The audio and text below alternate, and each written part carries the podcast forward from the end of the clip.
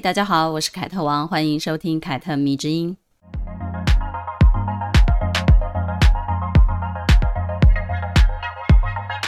这个周末呢，我跟我的先生大老远的从北京到东北抚顺，参加了一个他的老员工的婚礼。虽然说是老员工，但是其实他还是很年轻的，因为他是从二十岁就进入了公司工作，然后呢一直做到现在，成为公司的一名大将。所以呢，从某个角度来看，我们算是他某一个成长阶段的见证人呐、看着他呢，从青涩到成熟，成为了一个能够独当一面的男人。然后呢，如今结婚成家了，所以呢，就打从心里替他开心。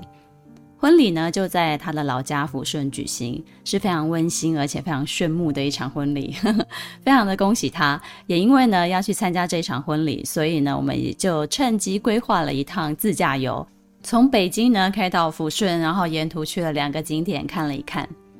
人到中年啊，参加过很多场的婚礼，当然也见证了某一些人的婚姻走到尽头。身边离婚的人也渐渐开始多了起来。到了我这个年纪，能够参加的婚礼应该是已经越来越少了，反而是离婚的人也越来越多了。最近呢，因为几个朋友的关系啊，我的生活里的关键词出现了“婚前协议”这四个字。因为离婚的关系呢，我们都会讨论一个话题啊，就是那你们婚前有签婚前协议吗？因为经历过很多很多年之后。夫妻共同打下了属于家庭这个江山，就要分割了嘛，所以呢，很多人都会卡在如何分财产这一个关卡。其实呢，无论你有没有签订婚前协议，到头来其实大家都是需要谈钱这个问题的。不仅呢，结婚要谈钱，离婚也是要谈钱的啦。所以呢，我希望大家能够先清楚的认知到这一点。前几个礼拜呢，我在自己的 IG 的动态分享了碧昂斯的婚前协议，而这份协议呢是这样子的，我念给大家听啊。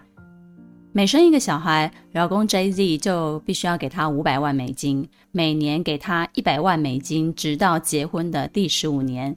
婚姻两年之内解体的话呢，就必须给他一千万美金。他的婚前协议能给我们女性什么参考呢？我觉得最主要的其实就是让我们认知到自己的工作是有价值的。也就是说呢，无论你做什么工作，只要你持续工作，你就可以产出价值。如果结婚会影响这个价值的持续性，那么就要有相对的补偿机制。毕竟，碧昂斯的时间跟精力以及他的体力都是非常值钱的。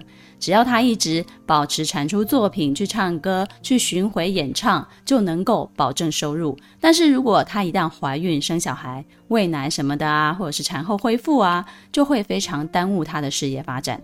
一旦他的事业没有办法发展，那就是他自己个人的损失了。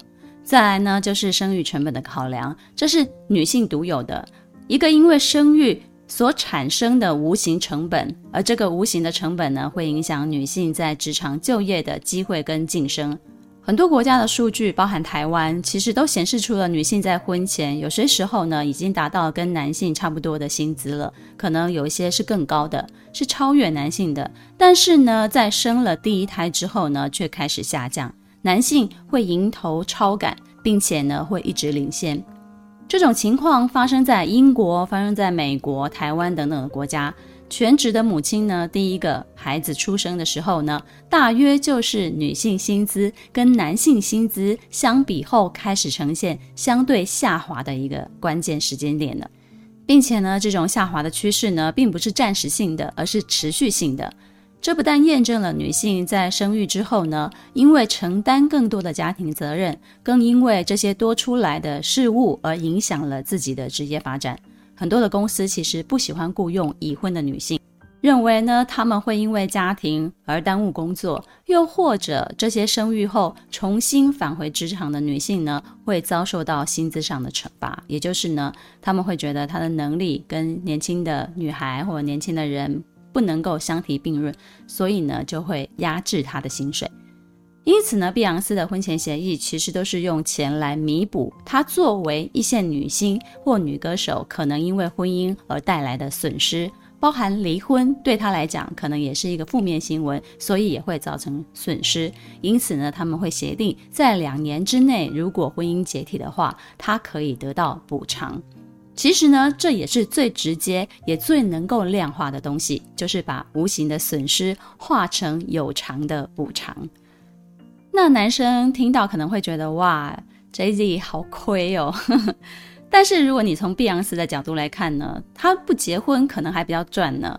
所以呢，其实大家就是有得有失啦。那么就抓一个彼此都能够平衡的点吧。那么我们如何套用在自己这个普通女孩的身上呢？也就是假设如果你不结婚，你努力工作五年之后，你的薪资跟你的职位可能是上升的。但是如果你结婚了，那么你可能会面对到五年之后，你的薪资、你的职位不但没有上升，可能还会因此下降或者是失去。你可能会因为生产而身体有所耗损，精神也可能出现问题。因此呢，有些人就会在考虑女性在生育上比男性必须付出更多的成本，所以就签订了每生一胎，丈夫就补助妻子多少钱的这种协定。又或者以全额支付坐月子中心的钱呢，来作为一种补偿。这在婚前就决定要生孩子的未婚夫妻来讲呢，很多时候都是婚前协议里会拿出来讨论的事情。可是如果你没有这种意识，你就不会事前想到要谈清楚，直到生产之后呢，你才会慢慢觉得啊，我好像亏大了。又或者你的男友未婚夫的思想很传统，就会觉得你的要求很过分。但是呢，在两性都需要工作的当今社会，这其实是婚姻中非常重要的一个问题哦。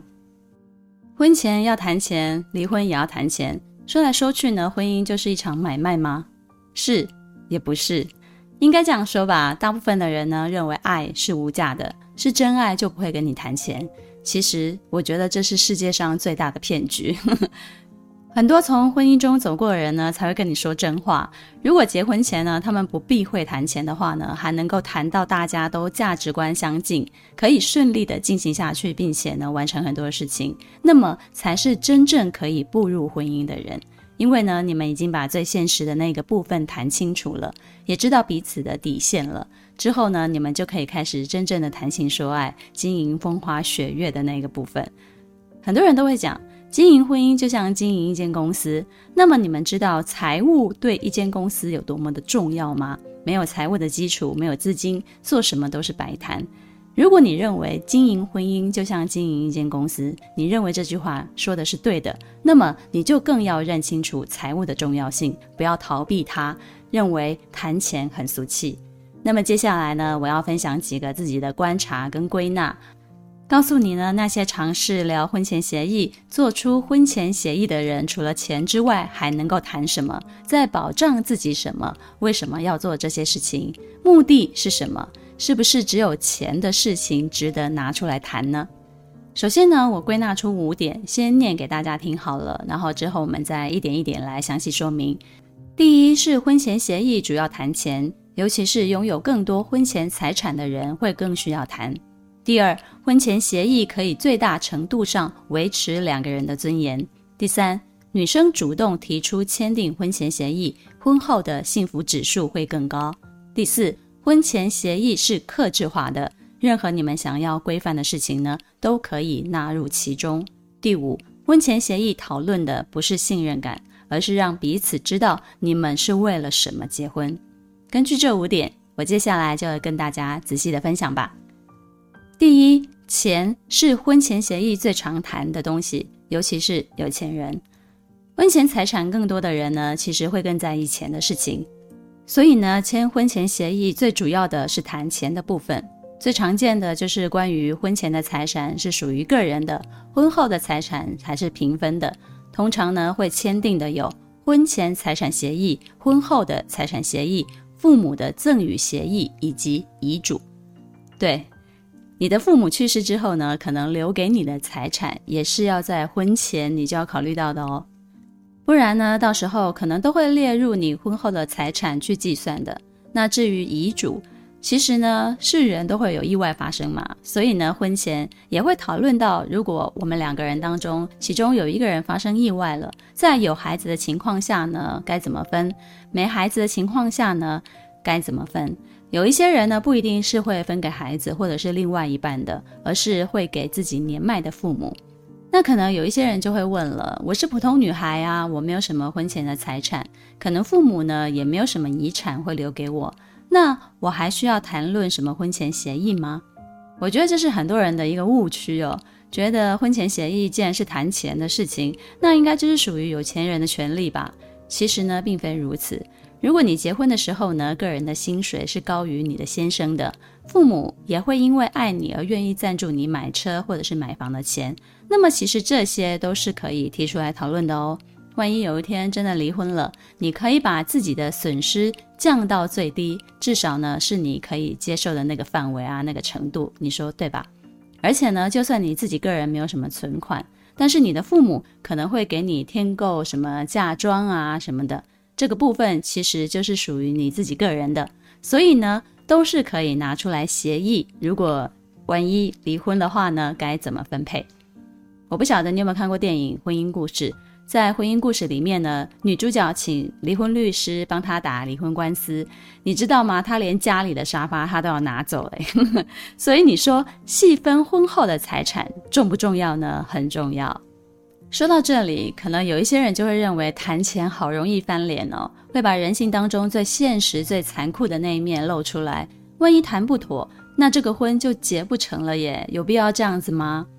真的是这样子吗？你真的是这样子想的吗？谈钱真的是只有谈翻脸这个方向吗？根本就不是好吗？谈钱其实也是可以给别人或者是给自己带来安全感的哦。有钱的那一方如果承诺要照顾没有钱的那一方，如果你是没有钱的那一方，你会不会感到哦，就甘心咩啊？是不是？而且呢，如果没有谈妥，那就表示你们之间是存在观念上的差异的。那这个婚没有结，不是更好吗？你也许不知道，很多人签订婚前协议的时候，如果谈到呃发生问题能够用钱来弥补的时候呢，往往这个婚其实是更容易结成的，因为他知道他自己有保障嘛。我有一个朋友，他从小就没有父母。他的父母因为生病就相继过世了，他是爷爷奶奶辛苦养大的。婚前的时候呢，她的男友就提出了将自己目前现有的资产无条件的给她百分之三十，不管未来有没有离婚，他都先有了这一笔钱作为保障。当时呢，她知道之后呢，非常非常的感动，觉得这个男人是真心的替她着想，于是呢，她也就收下了这份心意。然后呢，从结婚到现在，他们两个人非常努力的经营家庭，孩子都已经有两个，过得非常的幸福。所以说，谈到保障个人利益，必须谈钱；谈到彼此给予安全感，其实也必须谈到钱。解决婚姻的问题，更加是离不开钱这个东西的。所以呢，尤其是像我们普通女孩啊，很多人的男友。目前的经济状况或者是家庭条件，可能都是跟自己差不多的。那这个时候呢，钱在婚姻当中就会发挥它的杠杆作用了，作为平衡双方的一个媒介。比如呢，有一些人就会公平的协议，两个人结婚之后呢，按照薪资比例开立一个共同的账户，然后呢，每个月就从彼此的薪水当中呢，按比例存进一笔家庭共同来使用的基金，用来维持家庭的运作。这也是很多两个人的小家庭共同承担经济的一种模式，可以避免有人觉得哦，我花比较多的钱在家里，那我就可以在家里当老大的这种情况。这些客制化的关于钱的婚前协议呢，在在都显示出双方为共同经营这个婚姻的诚意度。其实呢，我觉得这些都比口头上说什么“我爱你”呀更能代表爱。我一直都是这样子认为的。第二，婚前协议可以最大程度上维持两个人的尊严。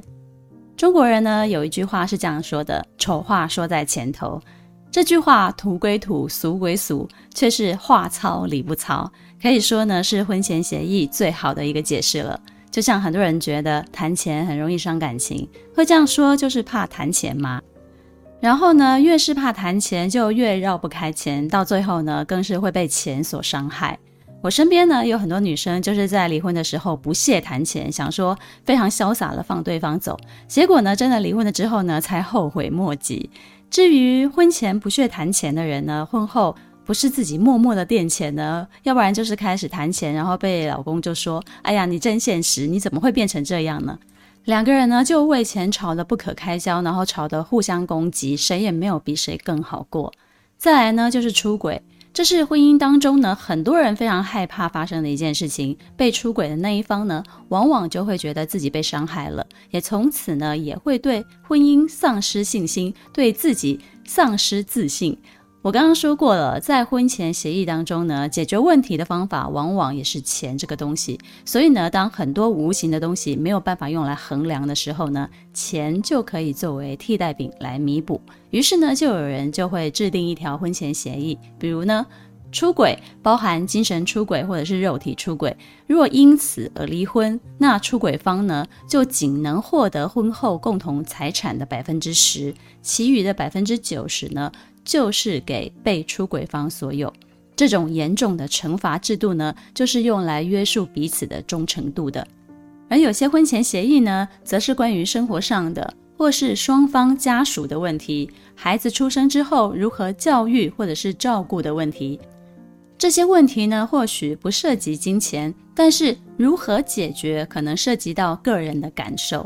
你的感受有没有被受到尊重？其实呢，也是可以拿出来讨论，并且制定条款的。我有一个朋友，他是男生，他家里有一个智障的妹妹。婚前呢，他就告诉他的女友，照顾妹妹这件事会是他一辈子的责任。虽然呢，现在有父母帮他担着，但是父母有一天会走。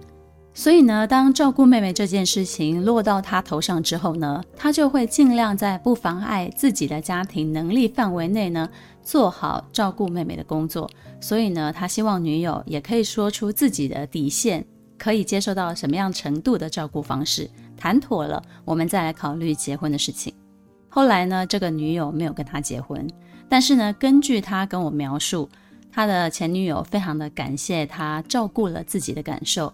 但是回归到自己身上呢，这个女生她没有把握能够跟他一起承担这个责任。所以说呢，有些时候我们聊婚前协议，其实也是在最大程度上照顾彼此的尊严。再来呢，就是第三，女生主动提出签订婚前协议，婚后幸福指数会更高。在婚姻当中，你最怕发生的事情呢，一定包含但不限于接下来我要说的这几种。第一，怕出轨；第二，怕家暴；第三，怕被催生，怕生孩子的代价太大等等的。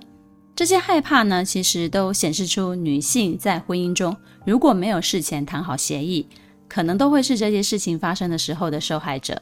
就像我们前面所提到的关于出轨的婚前协议，也有人称作这叫做忠诚协议。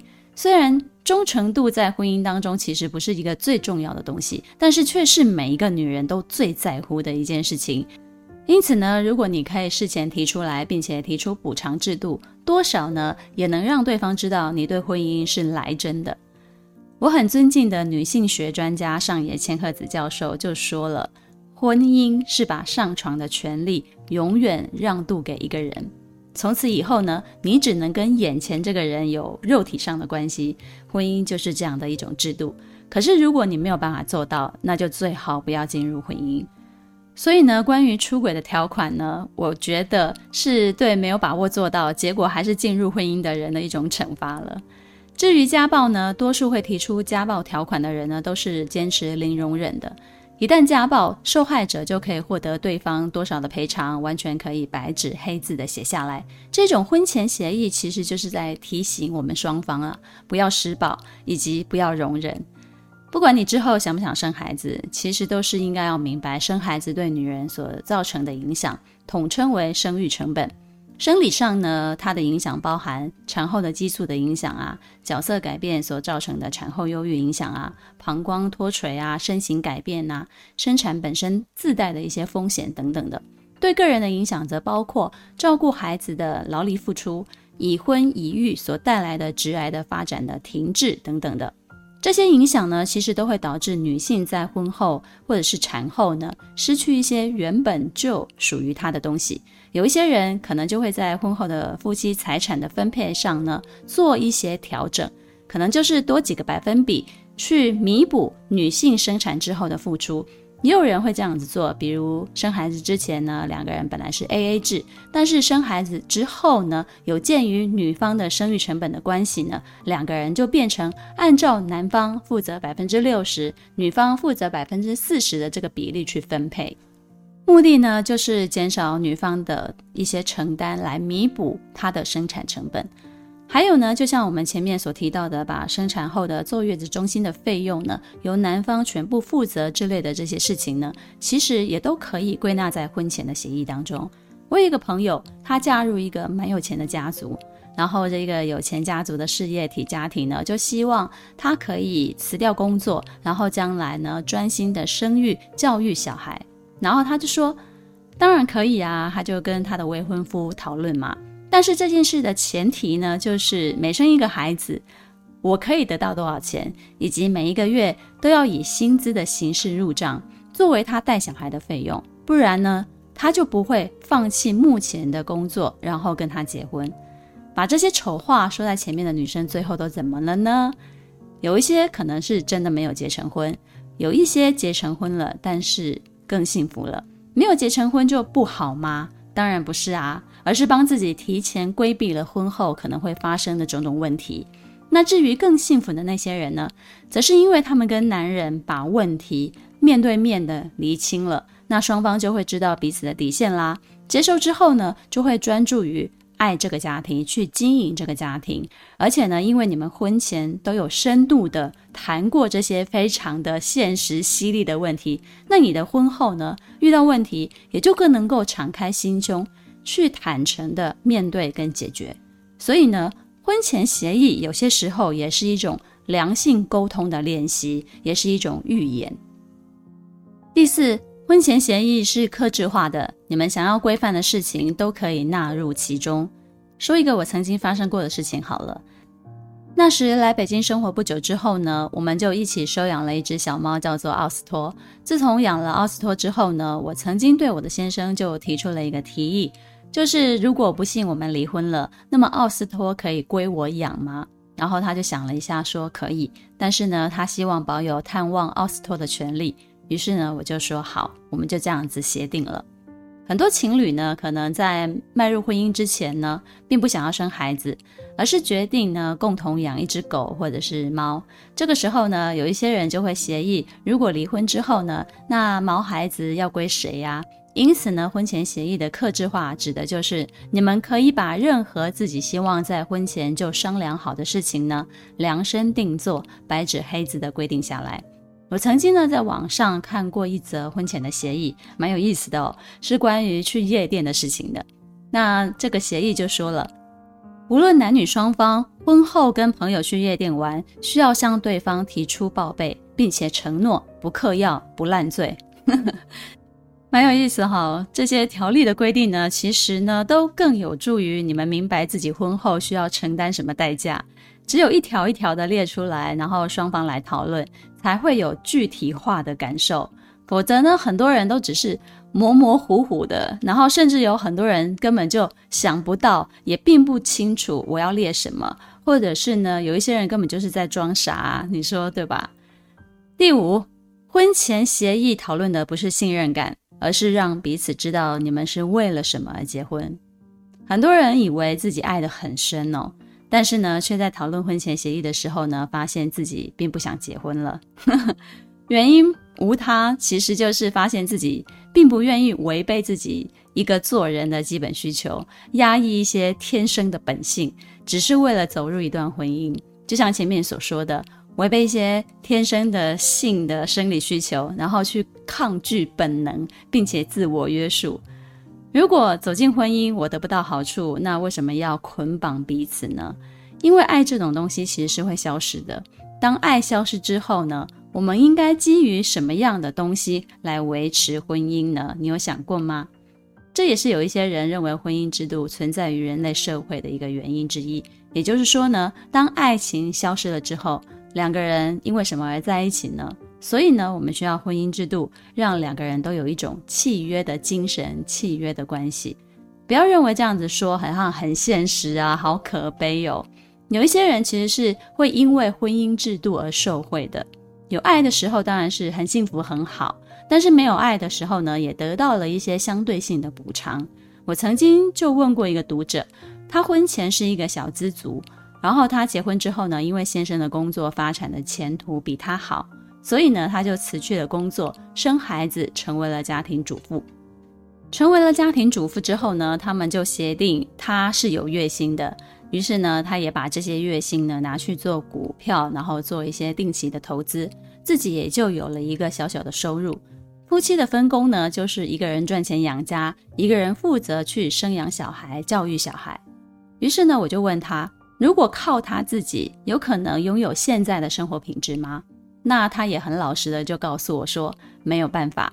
所以呢，婚后他的生活品质其实是提升的，而非消费降级哦。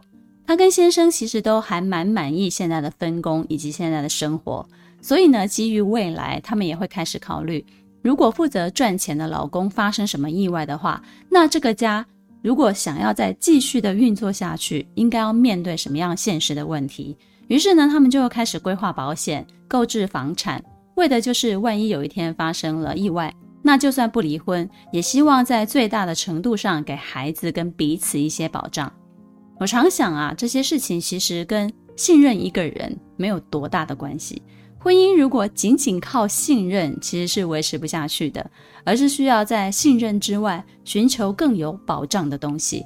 例如婚前协议啊，然后婚后根据现况每三年或者是五年来更改一次条款，这也是伴随现代婚姻制度所发生的一个产物。人们开始发现，婚姻是两个人的契约，那既然如此，就要让彼此都谈到满意为止。如果谈不拢，那顶多就是不要结婚喽。你说是不是呢？有人跟我说过，如果要谈婚前协议的话呢，就该在彼此感情最好的时候谈。但是这个感情最好的时候到底要怎么定义啊？是动了想结婚的念头就表示，诶，我们感情是最好的时候吗？我想一想，好像或许就是这样子啊。如果不是的话，可能也不会想到要结婚嘛。那既然如此，那婚前协议就是真的有它存在的意义喽。并不是像我们在新闻上面看的，是有钱人保护自己身家的一个条款了。我曾经在自己的书《时尚只是女人的态度》中，一篇叫做《谈个现实的恋爱吧》的文章当中呢，提到了《纽约时报》给出了热恋当中想要结婚的人所设置的十五道的提问，叫做婚前要问的十五个问题。这十五个提问呢，放在现在其实也是很有现实意义的，我觉得一点都没有过时哦。甚至呢，你也可以根据这十五道题给出来的灵感呢，自己再去多设一些量身定做的问题来问问你自己跟你的交往对象。通过这些问题呢，去厘清你们到底适不适合结婚啊？对方呢，是不是跟自己想象的落差很大啊？又或者呢，诶，他比我想象中还要更适合呢？我现在呢，就给大家念念这十五道题目。分别是：一、要不要孩子？如果要，主要由谁来负责？二、我们的赚钱能力以及目标是什么？消费观及储蓄观会不会发生冲突？三、家庭如何维持？由谁来掌握可能出现的风险呢？四、我们有没有详细的交换过双方的疾病史，包含精神上的？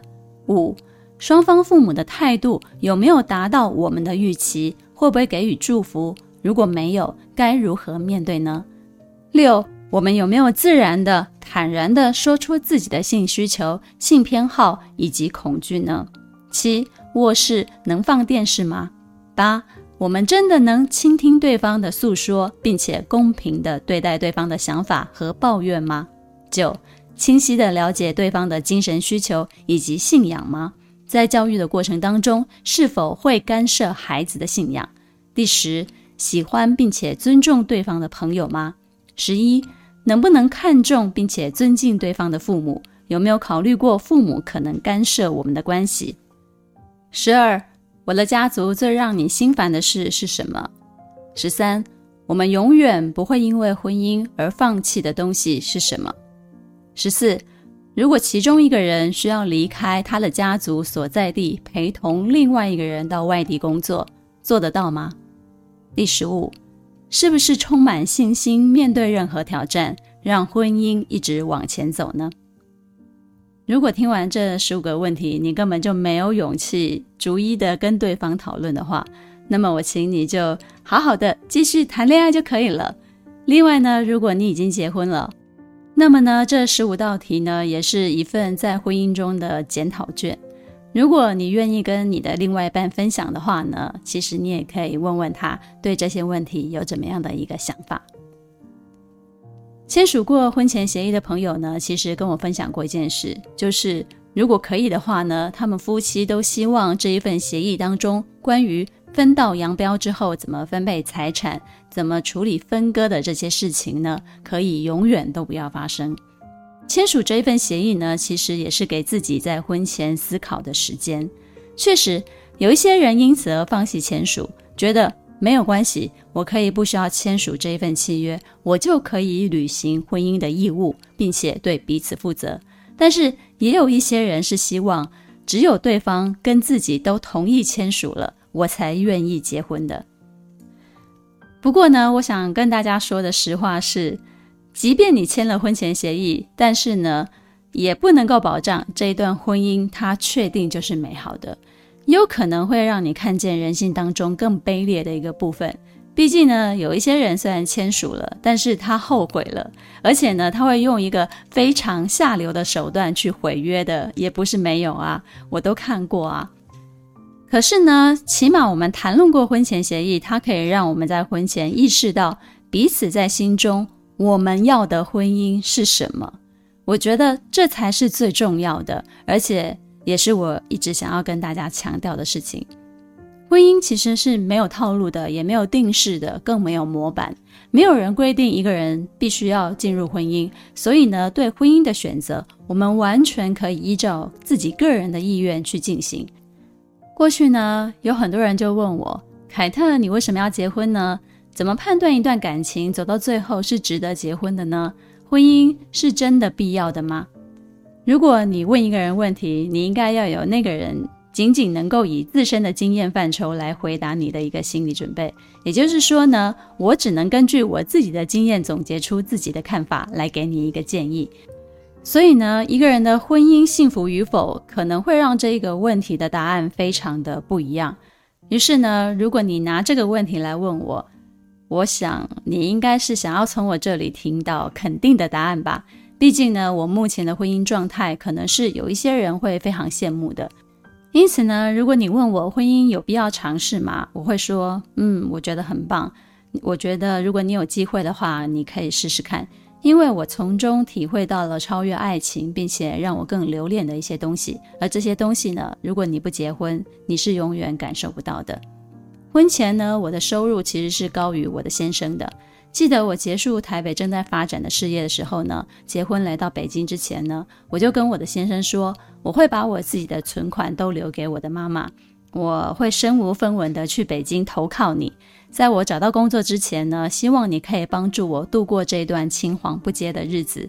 如果从我自己个人的人生出发来看呢，现在这种情况呢，就像过去曾经发生过的一样，一切从零开始。但是呢，这一次跟过去不一样的是，我身边有你了，你成为我的伙伴，成为我的伴侣。以后你有什么困难，我也会以相同的力量去成为你的支撑。我们婚前呢，各自的名下都没有财产，所以呢，采用的是婚后夫妻共同持有制度。但是我个人的保险受益人呢，仍然坚持是给我的母亲。因为如果我发生意外的话，或者是我生病去世的话，我的先生呢，其实还很年轻，他还可以工作，但是我的母亲已经没有办法工作了。所以经过讨论呢，我的保险受益人依然维持婚前的设定。我从来不觉得自己是放弃一切来到北京的，因为我从来没有觉得这个是牺牲，所以就让彼此的关系呢，从一开始就甩开哦，我是为你来北京的这种标签。这是我自己做的一个选择，也是我自己的决定。它不是一个用来谈判的情感筹码。我的先生知道，所以呢，他用非常实际的行动来回应了我所做的决定。很多人都说这个世界上能够无条件爱你的只有你的父母，可是呢，我经常却觉得，恐怕连父母都做不到对你全力的支持，做不到相信你、肯定你、理解你，做不到站在你的角度去思考。但是呢，夫妻却是我目前为止唯一肯定能够达到这种境界的关系。只要你们改变的方向一致，彼此有心去维系。那就绝对不会是遥不可及的事情，因为截至目前为止，结婚十五年来，这是我深深感受到的一件事。夫妻关系当中呢，有贵人的恩情，有朋友的义气，有情人的宠溺，有亲人之间的不离不弃。我们接纳对方的脆弱跟不堪，同时呢，也能够向对方展现自己的脆弱跟不堪。夫妻关系当中呢，我觉得很棒。最让我留恋的就是以上我所说的这些东西，也是我前面说的，如果你不结婚，你永远都感受不到的东西。想要拥有这些，不是你企图去找一个确保哦，你一定可以爱我爱到很久，永远爱我的那种人。我觉得这个很不切实际，也有一点点天真哦。